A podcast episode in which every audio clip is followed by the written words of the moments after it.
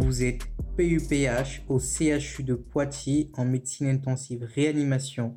Et aujourd'hui, vous allez nous parler de la pression d'ouverture des voies aériennes chez les patients de réanimation sous ventilation mécanique. Alors, première question, que représente la pression d'ouverture des voies aériennes? Si on parle de pression d'ouverture des voies aériennes, cela sous-tend que les voies aériennes peuvent être fermées. En effet, on suspecte que chez environ 30% des patients avec un syndrome de détresse respiratoire aiguë, il existe une fermeture complète des voies aériennes en dessous d'un certain niveau de pression. Ce niveau de pression au-dessus duquel les voies aériennes s'ouvrent à l'inspiration a été appelé pression d'ouverture des voies aériennes. Le site de la fermeture complète des voies aériennes n'est pas connu avec certitude.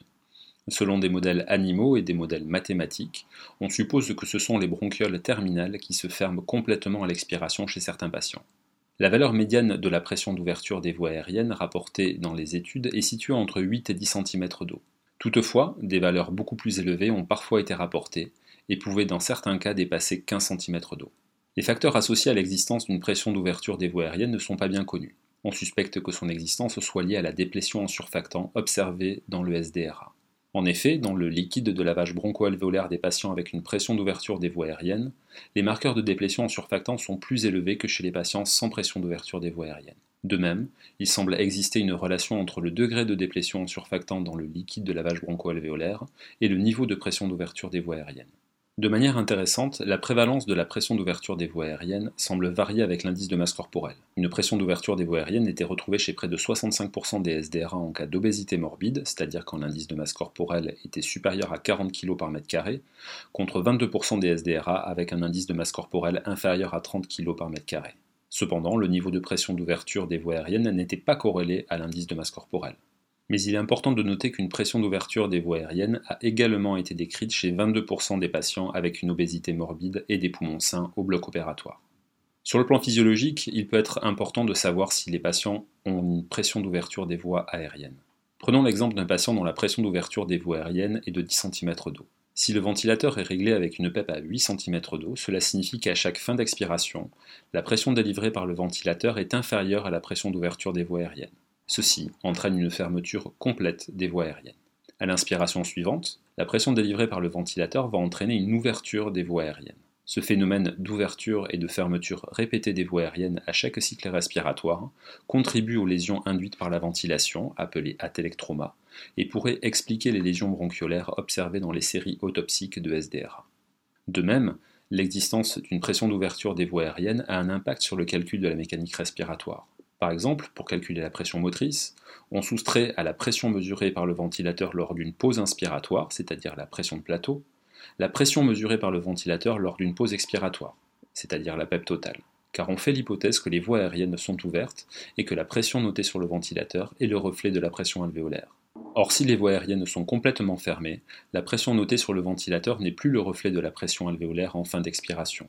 Reprenons notre exemple d'un patient dont la pression d'ouverture des voies aériennes est de 10 cm d'eau et dont la PEP totale est de 8 cm d'eau. Si la pression de plateau est de 24 cm d'eau, la pression motrice calculée classiquement est de 24, c'est-à-dire la pression de plateau, moins 8, c'est-à-dire la PEP totale, soit 16 cm d'eau, c'est-à-dire une valeur élevée associée à un mauvais pronostic. Si on prend en compte la pression d'ouverture des voies aériennes dans le calcul, la pression motrice est de 24, sur la pression de plateau, moins 10 sur la pression d'ouverture des voies aériennes, c'est-à-dire 14 cm d'eau, une valeur plus rassurante. Ainsi, si on ne prend pas en compte la pression d'ouverture des voies aériennes dans les calculs de la mécanique respiratoire, on va surestimer la pression motrice et par conséquent sous-estimer la compliance du système respiratoire, qui est calculée par le volume courant divisé par la pression motrice, et donc on va surestimer la sévérité de la mécanique respiratoire du patient. En résumé, la pression d'ouverture des voies aériennes représente le niveau de pression au-dessus duquel les voies aériennes s'ouvrent. Ces déterminants ne seront pas encore bien connus, mais elle est observée chez plus de la moitié des patients avec un SDRA et une obésité morbide. Deuxième question, comment doit-elle être mesurée en pratique? Pour comprendre comment mesurer la pression d'ouverture des voies aériennes, il faut d'abord comprendre l'équation du mouvement du système respiratoire, qui veut que la pression mesurée par le ventilateur à tout moment de l'inspiration corresponde à la somme de trois composantes. Tout d'abord, la pression de départ, qui est mesurée après une pause expiratoire permettant d'obtenir un débit expiratoire nul. C'est la PEP totale. Ensuite, la composante résistive, qui dépend du débit d'insufflation multiplié par la résistance du système respiratoire. Et enfin, la composante élastique, qui dépend du volume insufflé divisé par la compliance du système respiratoire. Pour identifier l'existence d'une pression d'ouverture des voies aériennes et mesurer son niveau, il faut pouvoir mesurer la pression élastique, c'est-à-dire la pression qui sert à distendre les poumons. Pour cela, on va diminuer de manière importante le débit inspiratoire sur un cycle respiratoire afin de rendre négligeable la composante résistive de l'équation du mouvement du système respiratoire. Pour ce faire, soit le ventilateur dispose d'une fonction courbe pression-volume bas débit inspiratoire, soit on va réaliser une courbe pression-temps bas débit inspiratoire. Il y a deux prérequis essentiels avant d'essayer de mesurer la pression d'ouverture des voies aériennes. Le premier, c'est l'absence complète d'effort respiratoire par le patient, ce qui nécessite qu'il soit lourdement sédaté, voire curarisé lors de la manœuvre. En effet, si le patient fait un effort respiratoire au cours de la manœuvre, la pression mesurée par le ventilateur ne représentera plus la composante élastique seule, et la courbe pression-temps bas débit ne sera pas interprétable. Le deuxième point essentiel est la sécurité des patients il est préférable de ne pas réaliser la manœuvre chez les patients sévèrement hypoxémiques. En effet, la mesure s'effectue à des niveaux de PEP bas, ce qui entraîne un dérecrutement alvéolaire si le patient était ventilé avec de hauts niveaux de PEP, et peut faire désaturer le patient. De plus, la mesure nécessite de diminuer la fréquence respiratoire, ce qui entraîne une hypoventilation alvéolaire et peut accentuer la désaturation et majorer transitoirement la PaCO2. Il est difficile de recommander un seuil précis, mais il semble raisonnable de ne pas réaliser la manœuvre chez les patients avec un rapport PaO2 sur FiO2 inférieur à 100 mm de mercure avant la manœuvre ou avec une dysfonction ventriculaire droite sévère. Une fois le patient ventilé de manière passive, la première étape consiste à diminuer la PEP à 5 cm d'eau. En effet, la définition du SDRA nécessite une PEP supérieure ou égale à 5 cm d'eau. Il est donc peu utile de rechercher une pression d'ouverture des voies aériennes en dessous de 5 cm d'eau, car la très grande majorité des SDRA est ventilée avec une PEP supérieure ou égale à 5 cm d'eau.